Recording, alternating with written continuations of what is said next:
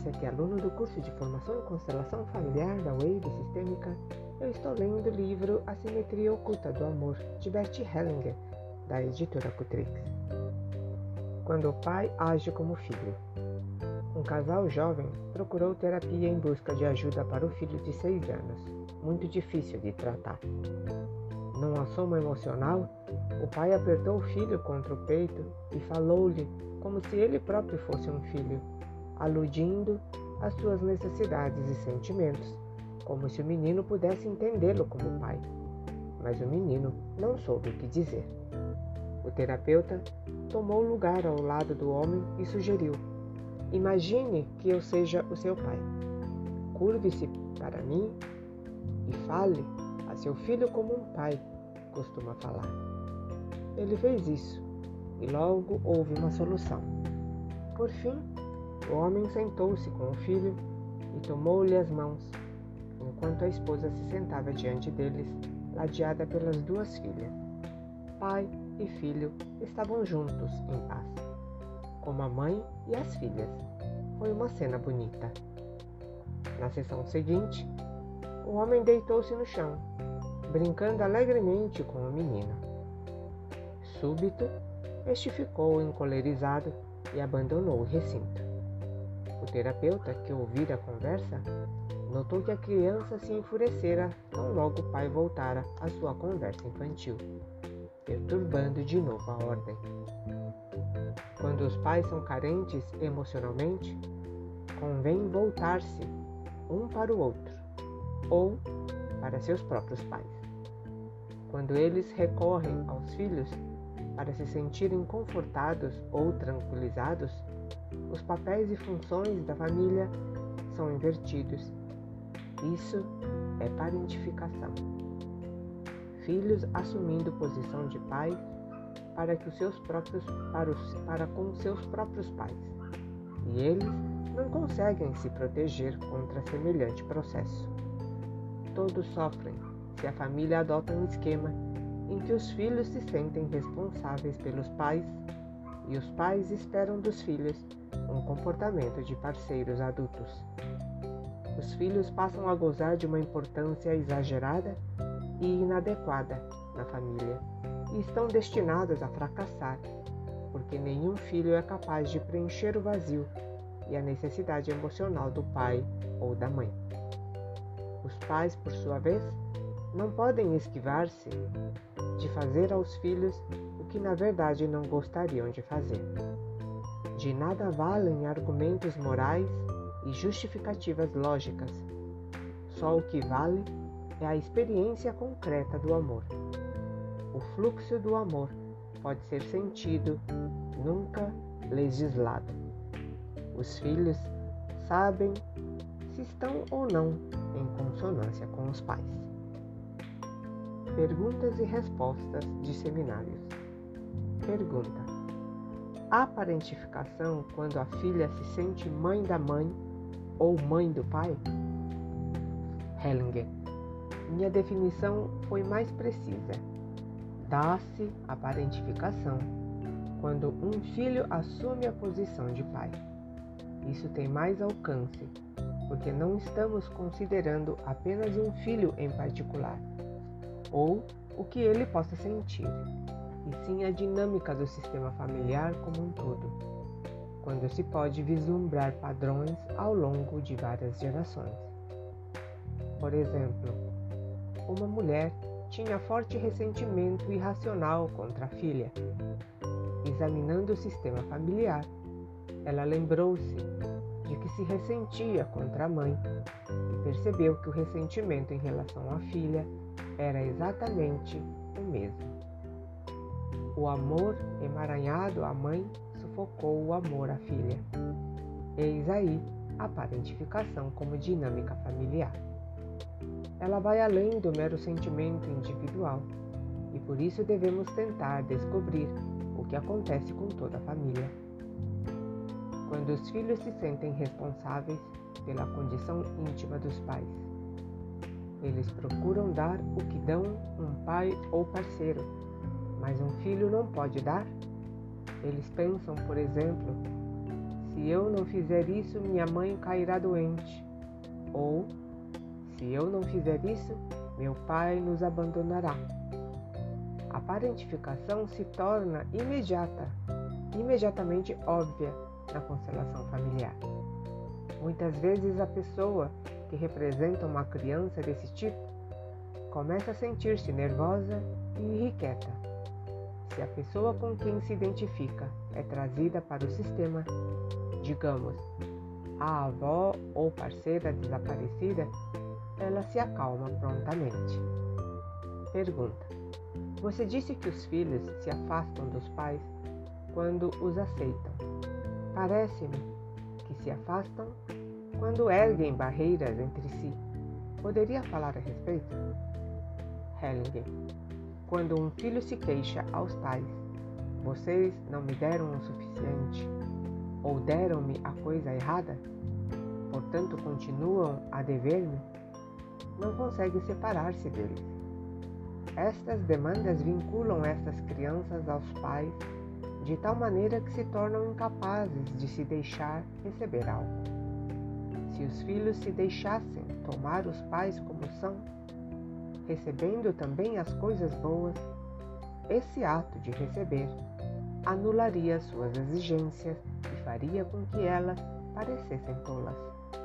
Do contrário, eles permanecerão atados aos pais, não podendo nem receber nem afastar-se. Aceitar os pais tem um efeito estranho, a separação. Não se trata de um mal, mas de algo que completa e aperfeiçoa o relacionamento com eles. Aceitar os pais significa reconheço tudo o que eles me deram. Foi muito e foi suficiente.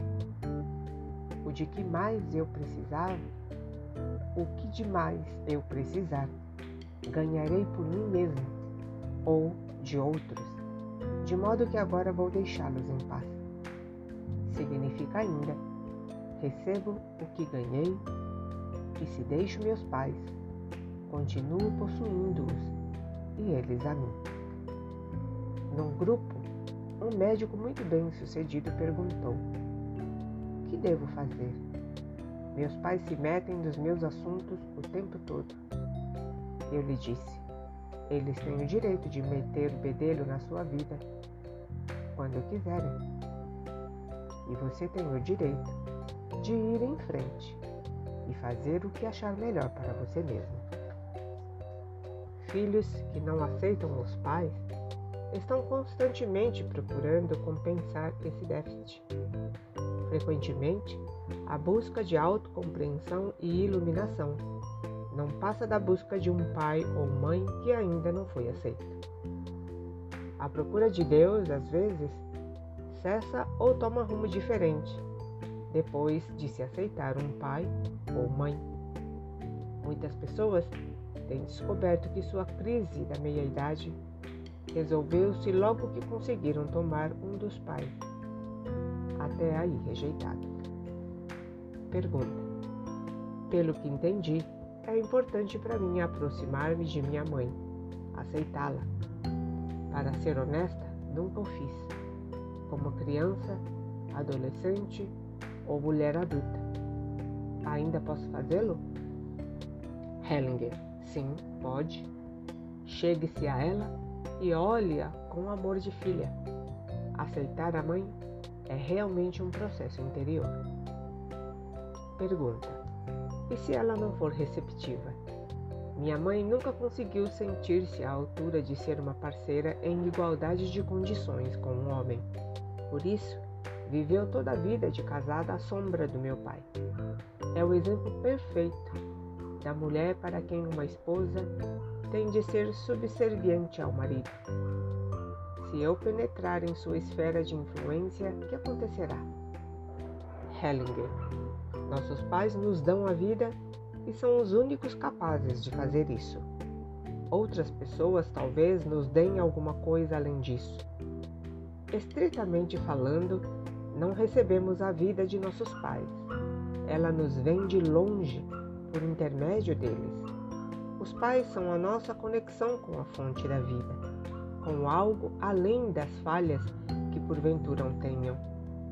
Ligados a eles, encontramos essa fonte mais profunda que encerra muitas surpresas e mistérios. Uma coisa bonita acontece quando as pessoas observam seus pais e reconhecem neles a fonte da vida. O amor exige que quem recebe reverencie o dom e o doador. Quem ama e honra a vida, implicitamente glorifica e ama quem o dispensa. Quem despreza ou desmerece a vida, não a respeitando, a mesquinha os que o dão. Quando as pessoas recebem e reverenciam o dom e o doador, erguem bem alto o presente até que rebrilhe. E embora esse presente passe por meio delas àqueles que seguem, o doador continua banhado em sua luz.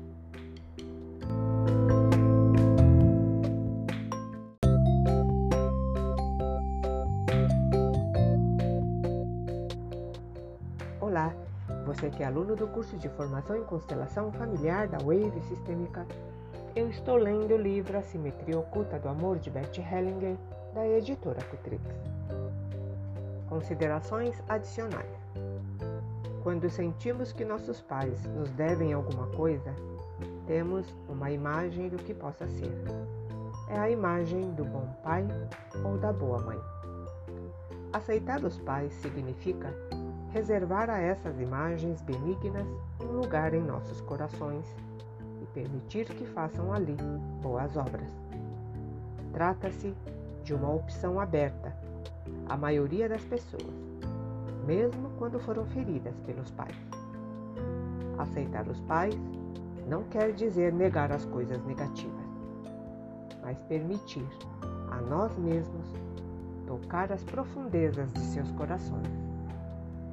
Lá onde sofrem mais amargamente ao ver os filhos às voltas com o mesmo padrão em que estiveram enredados.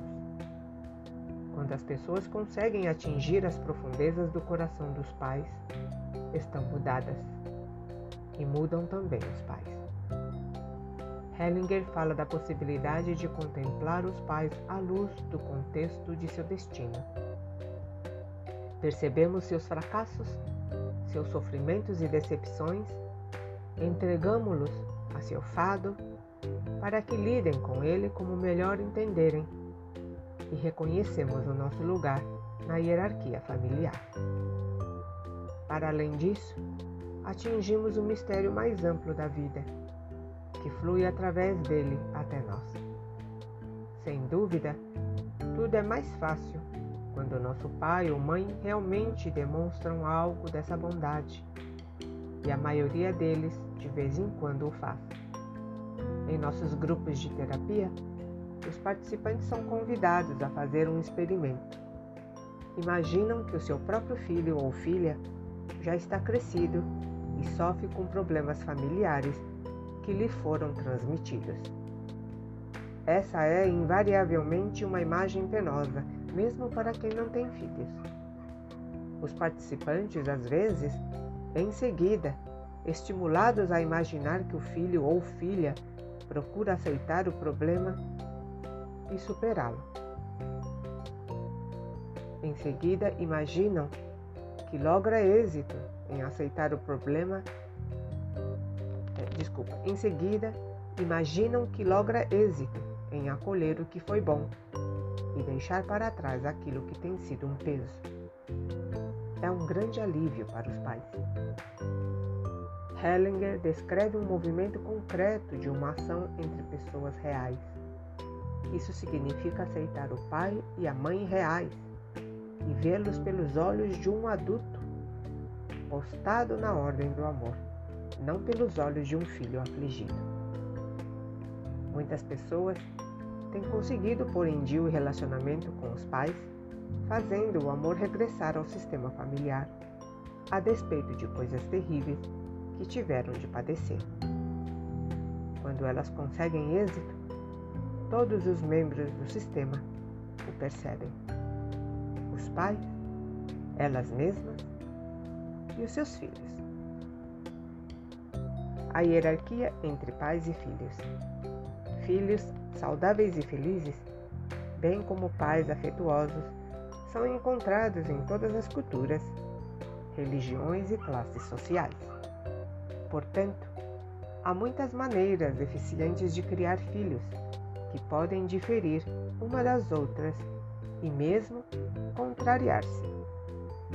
Não obstante, o amor exige vínculo, equilíbrio entre o dar e o receber e ordens sociais adequadas, seja qual for a cultura. Mas deixa-nos largo espaço para concretizar tudo isso. O amor flui mansamente quando todos os membros de um sistema familiar obedecem à hierarquia. Como vimos, a hierarquia familiar deve atender a três critérios: tempo, peso e função.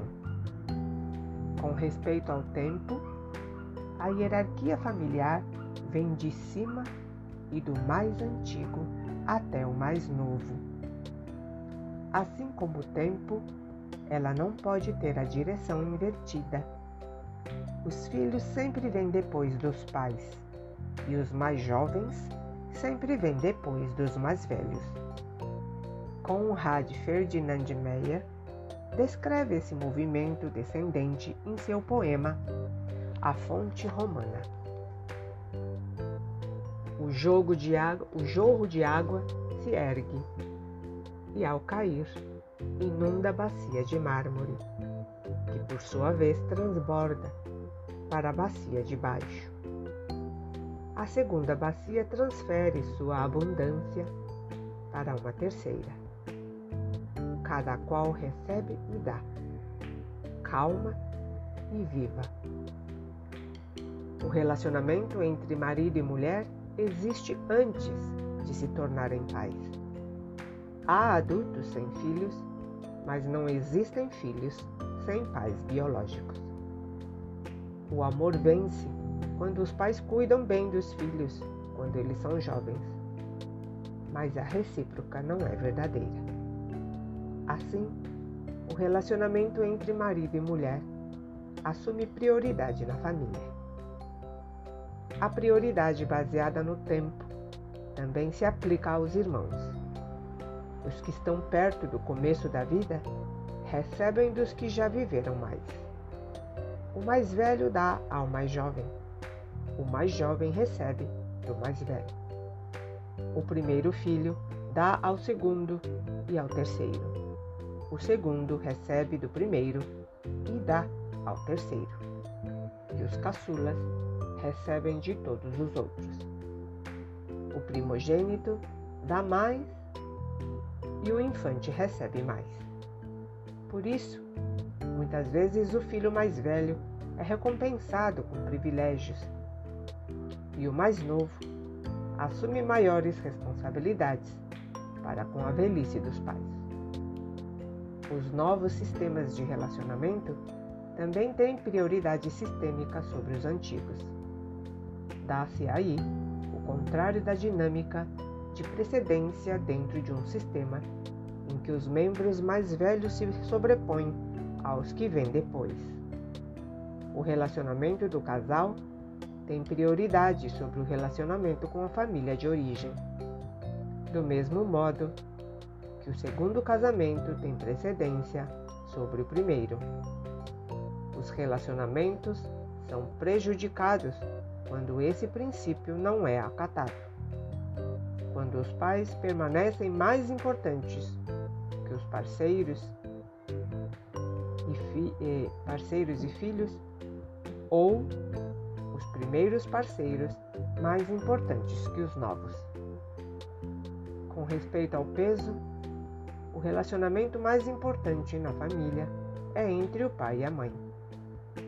Vem em seguida o relacionamento entre pais e filhos, os relacionamentos com a família em geral e, finalmente, os relacionamentos com outros grupos livremente escolhidos.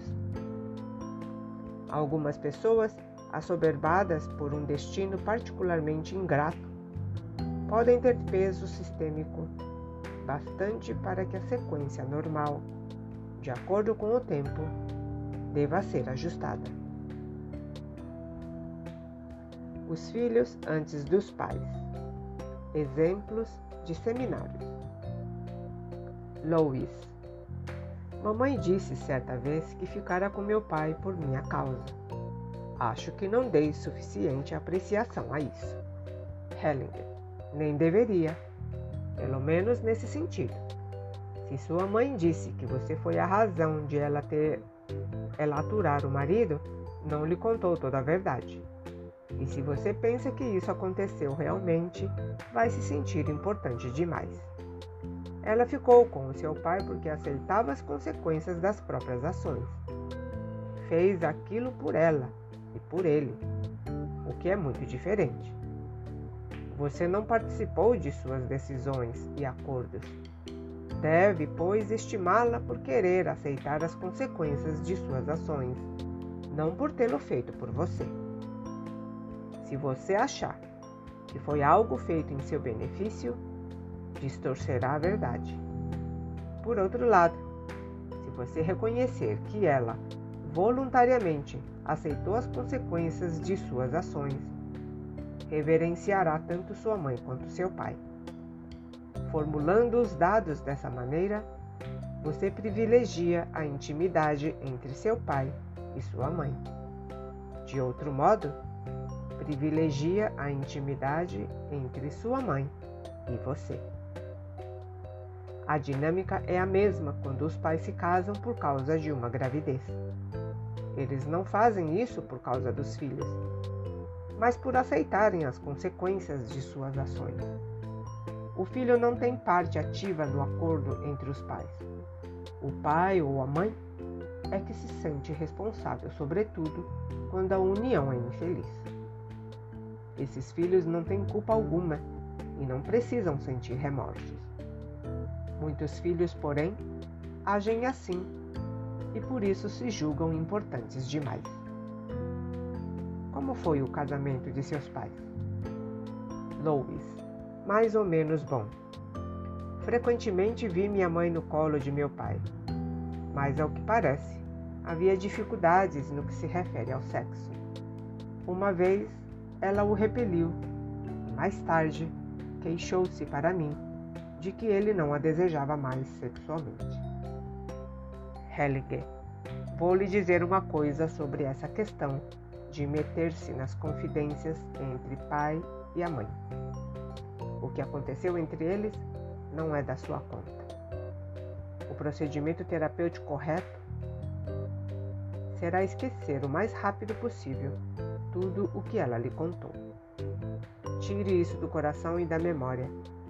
Dominar a arte de esquecer é um meio de cura. E esse tipo de esquecimento é uma disciplina espidural. Louis confirma imediatamente com um aceno. Você foi rápido demais. Um aceno instantâneo não passa de um substitutivo da aceitação real.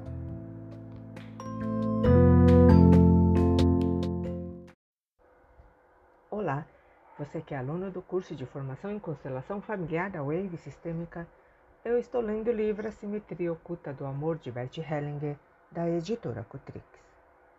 Pergunta: Isso se aplica também a uma criança de qualquer idade? Hellinger: Sim. É possível meter-se em assuntos alheios com qualquer idade. Uma mãe, por exemplo, não deve comunicar ao filho os detalhes íntimos de sua vida sexual com o marido. É degradante falar disparadamente essa intimidade com os filhos ou com quem quer que seja. Nossa intimidade sexual é um ponto em que todos somos muito vulneráveis e, se não for respeitada entre parceiros, o relacionamento termina. A vida, a vida íntima dos pais não é da conta dos filhos, e esses não devem conhecê-la. Elas não podem proteger-se de semelhante envolvimento, mas mais tarde podem esquecer o que ouviram. Neste caso, não há dano. Se procurarem esquecer, julgando com correção e amor, esquecerão realmente. Pergunta: Como fazer quando minha mãe me conta coisas íntimas de seu relacionamento com o primeiro marido? Hellinger: Trata-se de exatamente da mesma coisa. Você poderá dizer-lhe: Preocupo-me apenas com o papai. Não quero saber o que houve entre você e o seu primeiro marido, nem o que há entre você e o papai. Pergunta: E quanto a narrar ao novo parceiro as intimidades do relacionamento anterior? Hellinger: Também isso é uma violação de confiança. O que foi privado entre você e seu parceiro, seu primeiro parceiro, deve ser protegido e mantido em segredo. Se expuser os detalhes de seu primeiro relacionamento, o novo parceiro dificilmente confiará em você. Pergunta: Quando os pais têm casos, isso também não é da conta dos filhos? Hellinger: Também não é da conta deles. Pergunta: E se houver filhos do segundo relacionamento? Hellinger: Nesse caso, não há segredo e o fato os toca diretamente. Eles têm direito de saber a respeito. Pergunta: Sei de pessoas que permitiram que os filhos lessem suas velhas cartas de amor. Hellinger: Se fossem de meus pais, eu não as leria. Pergunta: Trabalhei com uma família cujo pai trazia a amante para casa e a mãe era fraca demais para impedi-lo. Os filhos poderiam intervir e pedir-lhe que tirasse aquela mulher de casa?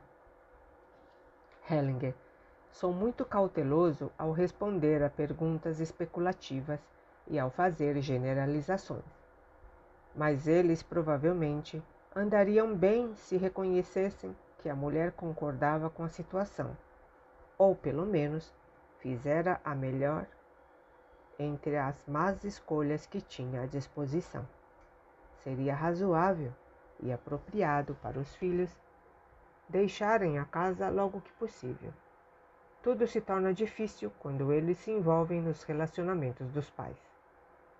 Pergunta: Minha ex-esposa sempre me humilha diante de nossas filhas. Sei que não me cabe controlar o comportamento dela, mas haverá algo que eu possa fazer pelas meninas? Hellinger: Nada absolutamente nada. Mas talvez um dia seja bom contar-lhe uma história sobre como as pessoas aprendem a esquecer. Embaraços sistêmicos.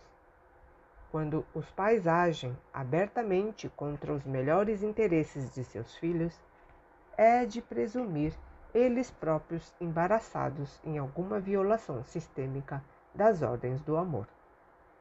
Os pais, naturalmente, desejam que os filhos sejam poupados do que eles próprios sofreram e sofrem quando os filhos sofrem.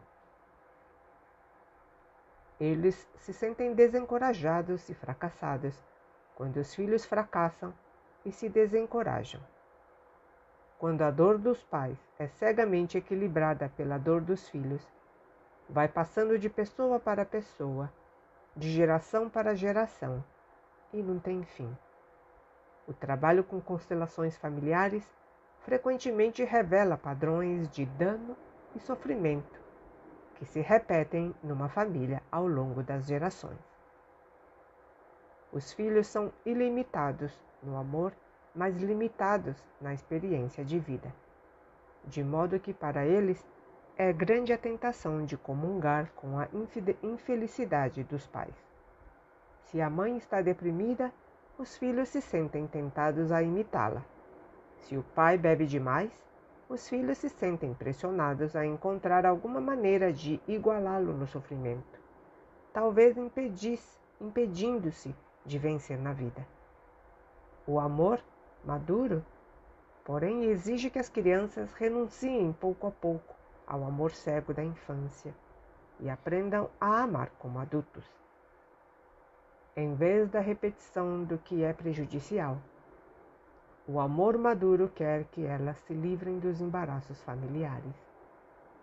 É assim que elas preenchem as expectativas e esperanças mais profundas de seus pais. Quanto melhores os filhos, melhores os pais. Os filhos escapam dos efeitos negativos do afeto cego, reconhecendo os verdadeiros anseios dos pais e atendendo a eles. Esses anseios são que os filhos se tornem felizes e bem-sucedidos. É preciso muita coragem para que os filhos vejam os pais sofrer e ainda assim obedeçam ao amor maior. Procurem o sucesso na vida e realizem os desejos dos corações paternos. Mesmo querendo ser como os pais, os filhos temem o destino deles. Por isso, exteriormente, podem rejeitar os pais e tentar ser diferentes, ainda que as ocultas procurem imitá-los. Esses filhos, embora alardeiem suas diferenças, continuam a agir inconscientemente como os pais e atraem ou repelem situações da vida em que experimentam praticamente o mesmo que eles experimentaram. Quando os filhos dizem aos pais: Em nenhuma circunstância hei de ser como vocês, continuam a amá-los cegamente, estão atados a eles. A despeito de si mesmos, empenham-se em dizer, em seguir o exemplo paterno e tornam-se exatamente iguais. Quando os filhos temem ser iguais aos pais, vivem a observá-los, pois têm de aprender constantemente a não sê-lo. Não é de admirar que, pois, que acabem sendo. O homem leva os valores e tradições de sua família para o relacionamento, e a mulher faz o mesmo. No entanto, essas tradições e valores quase sempre são muito díspares. Por ora, os filhos seguem o genitor dominante, mas por dentro seguem o outro. Se, por exemplo, os valores do pai dominam, o filho do casal o seguirá exteriormente, mas interiormente adotará os valores da mãe. É mais comum que os valores da mãe dominem e sejam seguidos exteriormente pelos filhos. E o resultado é que, embora exteriormente rejeitem o pai, no fundo procura, procuram emulá-lo, muitas vezes sem o saber. Ao desviar-se dos valores de um genitor, o filho em geral segue o sistema de valores do outro. Por essa razão, desobedecer a um é muitas vezes render lealmente a obediência do outro. Se um dos pais passam direta ou indiretamente essa mensagem ao filho, não seja como seu pai ou não seja como a sua mãe, a lealdade dele exigirá que ele se torne igual ao genitor proibido. Aceito que você se torne igual ao seu pai. Uma mulher divorciou-se do marido alcoólatra e ficou com a guarda do filho. Ela temia que ele ficasse igual ao ex-marido. O terapeuta disse-lhe que o menino tinha liberdade de imitar o pai e que se ela quisesse livrá-lo da necessidade sistêmica de fazer isso, deveria dizer-lhe: Você pode ficar com o, que, com o que lhe dei ou com o que seu pai lhe deu. Pode ser como eu ou como ele. A mulher objetou: Mas e se ele se tornar alcoólatra? O terapeuta respondeu: Mesmo assim, diga-lhe então aceito que você se torne igual ao seu pai. O teste é este. O efeito desse tipo de permissão e de respeito pelo pai amesquinhado é que o filho pode alimentar seu amor por ele, aceitando-o como ele é, sem necessariamente assumir seu emaranhamento.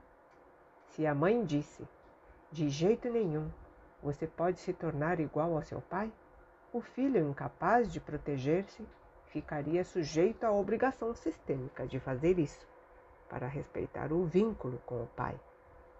conservando exteriormente a lealdade a um dos pais e interiormente a outro. Os filhos conseguem manter a família unida, mas o sistema não atinge o tipo de equilíbrio que seus membros sentem como amor natural e espontâneo. Por esse motivo, nenhum dos genitores pode realmente triunfar sobre o outro. Por exemplo, os filhos imitam secretamente aquele que foi o vilão do divórcio, às vezes com consequências destrutivas. Quando as adoções não são bem-sucedidas, ou quando o casal enfrenta dificuldades com enteados, dá-se com frequência que os pais adotivos ou os padrastos desejem substituir os pais naturais em vez de suplementá-los. Então, a lealdade para com os pais naturais pressiona o filho a abalar a nova família.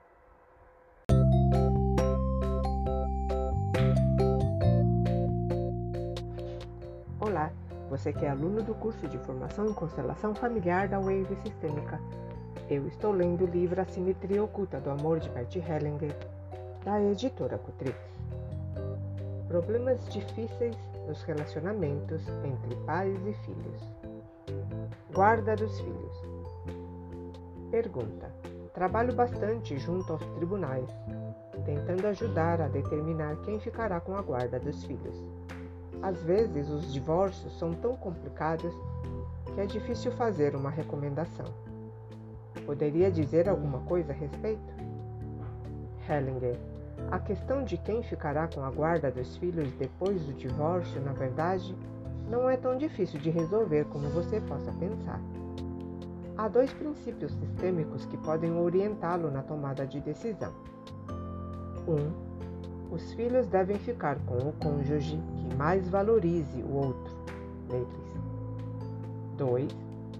Aquele que rompe o relacionamento não deve ser recompensado com a guarda dos filhos. Na experiência concreta, é o pai que com mais frequência valoriza a mãe dos filhos e não o contrário. Mesmo sendo assim, caso a mulher deseje a guarda, pode merecer esse direito se aprender a valorizar nos filhos as qualidades do ex-marido. De outro modo, magoa os filhos querendo e valorizando apenas metade deles. Pergunta: Como sabe qual dos pais valoriza mais o outro nos filhos? Hellinger: Você percebe isso imediatamente e os dois também não o ignoram quando são honestos consigo mesmos.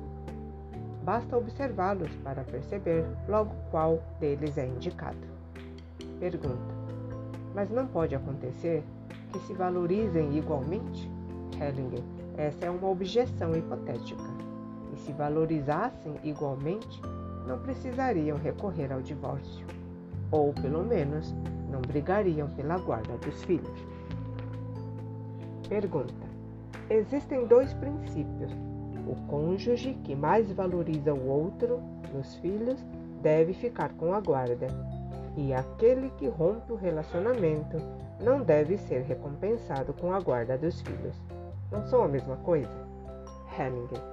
O importante é observar atentamente as pessoas com quem se trabalha.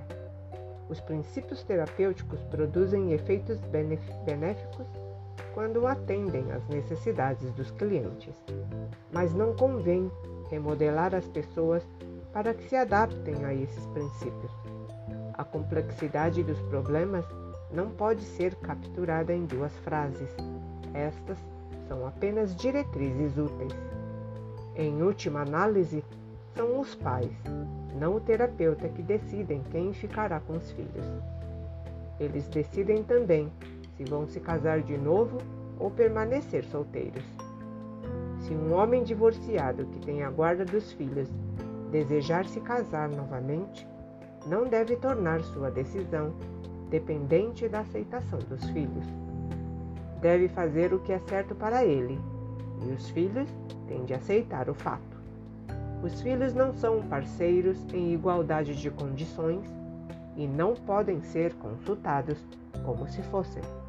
Entretanto, não são obrigados a amar o novo parceiro. Pergunta: Todavia, os tribunais consultam os filhos sobre a guarda. Hellinger: Sei disso. Às vezes, o pensamento jurídico e o pensamento sistêmico divergem. Aqui estou falando sobre dinâmica psicológica, sobre o que é melhor para os filhos. Quando os pais decidem amigavelmente quem ficará com a guarda, poupam aos filhos a difícil tarefa de escolher entre um e outro. Os pais costumam imaginar que aquele que recebeu a guarda está tirando os filhos do outro. Isso, porém, é impossível. Ainda que os filhos morem com apenas um dos pais, continuam filhos de ambos. Qualquer que seja o procedimento dos pais, deve ficar claro para os filhos que os dois continuam a ser seus pais, mesmo que já não formem um casal. Adoção. Pergunta: Sou assistente social numa agência de adoções. Frequentemente nos consultam sobre se uma criança deve ser adotada ou colocada num orfanato. Também nos vemos às voltas com adoções que não deram certo. Existirão diretrizes sistêmicas que possam nos ajudar? Hellinger. Quando os filhos não podem ser criados por seus próprios pais, a melhor alternativa serão provavelmente os avós. Estes, em geral, se aproximam mais das crianças. Se conseguem atraí-las, quase sempre cuidam muito bem delas. E a devolução aos pais é bem mais fácil. Não havendo avós vivos, ou caso eles não possam assumir o encargo, a próxima escolha é usualmente uma tia ou um tio. A adoção é o último recurso e só deve ser cogitada quando ninguém da família está disponível. Segundo minha experiência com famílias, o fato crucial são as intenções dos pais adotivos. Se realmente agirem no melhor interesse da criança, a adoção terá boa possibilidade de sucesso. Contudo, pais adotivos raramente consideram o interesse da criança, e sim o seu próprio. Não podem ter filhos e se rebelam contra as limitações que a natureza lhes impôs. Implicitamente, pedem à criança que os proteja de seu desapontamento. Quando é este o caso, o fluxo básico do dar e receber, bem como a ordem dos relacionamentos, desarranja-se logo de começo. Os pais sofrerão as consequências de seus atos ou sofrerão os filhos. Quando os parceiros adotam uma criança, movidos por suas próprias necessidades e não pelo bem-estar dessa criança, efetivamente a tomam dos pais naturais para beneficiar-se. É o equivalente sistêmico do roubo de crianças.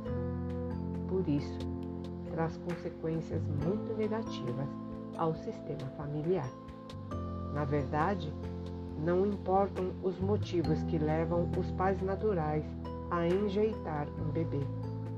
Os pais adotivos costumam pagar o mesmo preço. Sucede com frequência que casais se divorciem depois de adotar uma criança por motivos impróprios. Sacrificar o parceiro é a compensação por privar os pais naturais de seus filhos. Em famílias com quem trabalhei, as consequências de adotar filhos por razões impróprias incluíam divórcio, doença, aborto e morte. Em sua forma mais destrutiva, essa dinâmica exprimiu-se pela enfermidade ou suicídio de um filho natural do casal. Também não é incomum que filhos adotivos detestem seus novos pais e desprezem o que recebem deles. Nessas famílias, sucede muitas vezes que os pais adotivos se citam secretamente superiores aos pais biológicos. O filho, talvez inconscientemente, demonstra solidariedade para com os pais natural, naturais. Às vezes, os pais naturais entregam os filhos para a adoção sem necessidade. Então os filhos sentem um legítimo ressentimento contra eles. Mas os pais adotivos é que passa a ser o alvo desse ressentimento. E as coisas pioram quando os pais adotivos assumem o lugar dos pais naturais. Se os pais adotivos têm consciência de que agem em substituição aos pais verdadeiros, os sentimentos negativos se concentram nestes e os adotivos ganham o reconhecimento que merecem. Trata-se de um grande alívio, tanto para os pais quanto para os filhos adotivos. Quando os pais adotivos ou de criação agem no interesse da criança, eles têm consciência de que são meros substitutos ou representantes dos pais biológicos, a quem ajudam a realizar o que não estava a seu alcance. Eles desempenham um papel importante, mas na qualidade de pais adotivos, vêm depois dos pais biológicos. Não importa o que estes sejam ou tenham feito. Se essa ordem for respeitada, os filhos podem aceitar e respeitar os pais adotivos.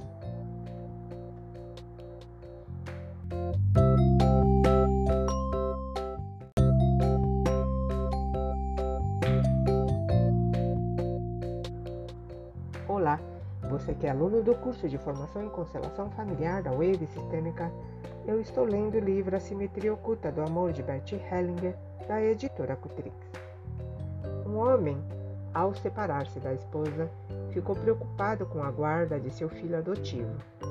Na constelação familiar, esse pai colocou o filho entre ele e a esposa. Perguntei: quem propôs a adoção? Ele respondeu que a esposa. Eu lhe disse: sim, e para isso sacrificou o marido. O homem que representava o menino na constelação começou a se sentir fraco e afirmou que estava a ponto de cair de joelhos. Pedi-lhe que o fizesse e ele se ajoelhou, enquanto sua mãe natural postava-se às suas costas. Voltando-se para ela, disse que se sentia grandemente aliviado instalei os representantes dos pais adotivos atrás dele, para que o pudessem ver ajoelhado diante da mãe natural. Enquanto o observavam, sentiram-se novamente um casal. Quando se adotam crianças, convém fazer claras distinções entre os nomes dos pais. Para o filho adotado, é mais fácil dar nomes diferentes aos pais naturais e adotivos como por exemplo, pai e mãe e papai e mamãe. Os pais adotivos não devem identificar um filho adotado como meu filho ou minha filha. A mensagem que comunicarão ao filho será mais ou menos do seguinte teor: Esta é a criança que pegamos para criar, como representante de seus pais naturais. Esta é uma mensagem de qualidade inteiramente diversa. Não existem soluções fixas para todas as situações. O ponto mais importante é que os pais adotivos conservem profundo respeito pelos pais naturais e deixem isso bastante claro para os filhos.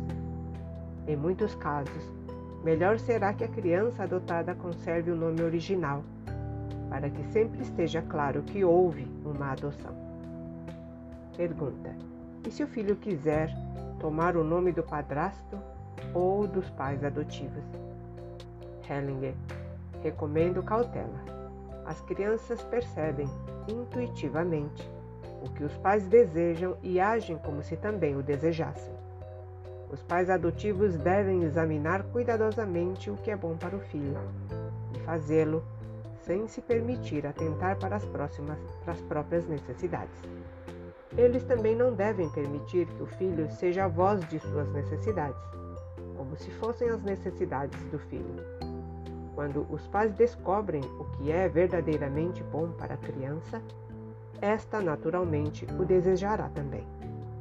A questão do padrasto, no segundo caso, no, num segundo casamento é óbvia. Se a mãe respeitar e reverenciar o pai natural, o filho não, tará, não terá problema. O mesmo se aplica à madrasta. Pergunta: Quando um parceiro traz um filho de casamento anterior, deve o novo parceiro adotá-lo? Certa mulher telefonou-me desesperada. O pai adotivo estava morrendo e ela não conseguia resolver sua ambivalência para com ele. Queria estar ao lado do moribundo, mas não se resolvia a ir até lá. Ela explicou que sua mãe deixara seu pai há muitos anos para casar-se com este homem que a adotara. Sugeri-lhe que rescindissem a adoção. Ela hesitou, agradeceu e desligou. Algum tempo depois, telefonou-me novamente e comunicou que seguira o conselho. A situação mudara de pronto e ela conseguia, conseguira assistir ao pai adotivo em seu passamento. O homem morrera pouco antes do segundo telefonema e ela se dizia em paz com ele e com a situação. Ela compreendera perfeitamente. Afirmou que repusera algumas coisas em ordem e retomara seu devido lugar na família. Pergunta: Sei de duas crianças cujos pais e avós morreram num acidente de automóvel. Um tio e uma tia querem criar, cada qual um deles. Será melhor que as crianças fiquem com parentes, ainda que separadas, ou juntas, embora num lar adotivo? Hellinger. É difícil dizer alguma coisa sem conhecer as crianças, e o tio e a tia. Não sabemos por que ele se dispõe a criar apenas uma criança, mas parece-me que não estão interessados primordialmente no bem-estar dos órfãos. Talvez se sintam obrigados de outro modo, um ou outro faria o necessário para cuidar das duas crianças, a menos que haja circunstâncias atenuantes. Creio que esses órfãos se sentiriam melhor numa família adotiva onde poderiam viver juntos. Tenho observado que pessoas criadas em casa alheia ou adotadas alimentam, quando adultas, o desejo de cuidar de crianças abandonadas ou adotá-las. Elas costumam tratar muito bem delas porque estão transmitindo o que elas próprias receberam. Eis uma excelente dinâmica. Thomas. Conheço na minha cidade um casal sem filhos. O casal visitou um país em desenvolvimento várias vezes e desembolsou muito dinheiro para adotar uma criança. Logo que a trouxe para casa, o homem teve uma crise de nervos e ficou três meses hospitalizado. Mal teve alta e o casal adotou outra criança. Acho que o que está acontecendo ali é realmente terrível. Hellinger, quem sabe? Olhe para as crianças e pense: elas vão conseguir de alguma forma? Thomas, tenho outra pergunta. Uns amigos, Hellinger interrompendo. Não, não. Que foi que eu disse? Thomas. As crianças vão conseguir, de alguma forma. Hellinger. Sim, mas antes eu disse: olhe para as crianças. Para quem você olhou? Thomas. Tem razão. Olhei para os pais. Hellinger. Os pais não merecem mais do que já têm. Eles estão cientes de seus atos. As pessoas fazem coisas espantosas. Mais ou menos há 18 anos, trabalhei com um homem chamado Peter. Quando ele estava com dois anos, sua mãe teve uma crise de esquizofrenia e atirou-o contra a parede. O pai levou ambos ao, ao médico. Depois que constatou que os ferimentos de Peter não eram graves, o médico e os pais meteram-se na sala contígua e deixaram-no sozinho. Pouco depois, o médico entreabriu a porta e olhou para ele. Peter garante que se lembra daquele olhar que parecia dizer: Você vai conseguir. Nada mais. Isso foi a âncora a que ele se agarrou a vida inteira. Como vê, o médico fez a coisa certa. Olhou para a criança. Pergunta: Meu sobrinho, filho de meu irmão, foi adotado pelo padrasto, de quem agora tem o nome. A nova família rompeu completamente com meu irmão e com a nossa família. Posso fazer alguma coisa pelo menino? Hellinger, no momento não. Quando você pergunta o que pode fazer por ele, há amor no seu coração. Se você deixar que esse sentimento floresça e ao mesmo tempo resistir à tentação de agir até que uma boa oportunidade se apresente, então já estará fazendo alguma coisa de bom para o menino. Talvez leve muitos anos até que surja essa oportunidade. A criação dos filhos. Pergunta: Em nossa clínica trabalhamos com inúmeras famílias que têm problemas com, filho, com os filhos. Cada um dos pais diz aos filhos algo diferente e os filhos ficam totalmente confusos quanto ao que devem ou não fazer. Hellinger. Quando os pais enfrentam problemas na criação dos filhos, quase sempre isso se deve ao fato de não terem um sistema harmônico de valores, nem objetivos e prioridades. A solução nesses casos é elaborar de comum acordo um sistema no qual os valores de suas famílias de origem sejam equilibradamente representados. Esse sistema solidário é mais abrangente que qualquer dos dois sistemas originais, e, num certo sentido, ambos os parceiros precisam renunciar a certos valores de sua primeira família. Isso é difícil porque um e outro se sentem culpados com relação à família original. A crença de que um sistema de valores é certo e o outro errado torna o processo ainda mais difícil. Quando os pais se unem num sistema único de valores, adquirem um sentimento de solidariedade mútua e face dos filhos, os quais, por sua vez, se sentem seguros nesse sistema homogêneo e seguem-no de bom grado. Se os pais não estiverem unidos, os filhos viverão segundo dois sistemas de crenças diferentes ou dois diferentes sistemas de valores, ao mesmo tempo e sob o mesmo teto. E isso é complicado. Um pai e uma mãe perguntaram-me o que deveriam fazer quanto ao comportamento da filha. A mãe era a responsável por traçar-lhe limites, mas o marido não a apoiava nessa tarefa. Sugeri três princípios a serem considerados na criação dos filhos. O pai e a mãe têm ideias diferentes sobre o que é bom para os filhos, conforme o que achavam importante ou falho em suas próprias famílias. 2.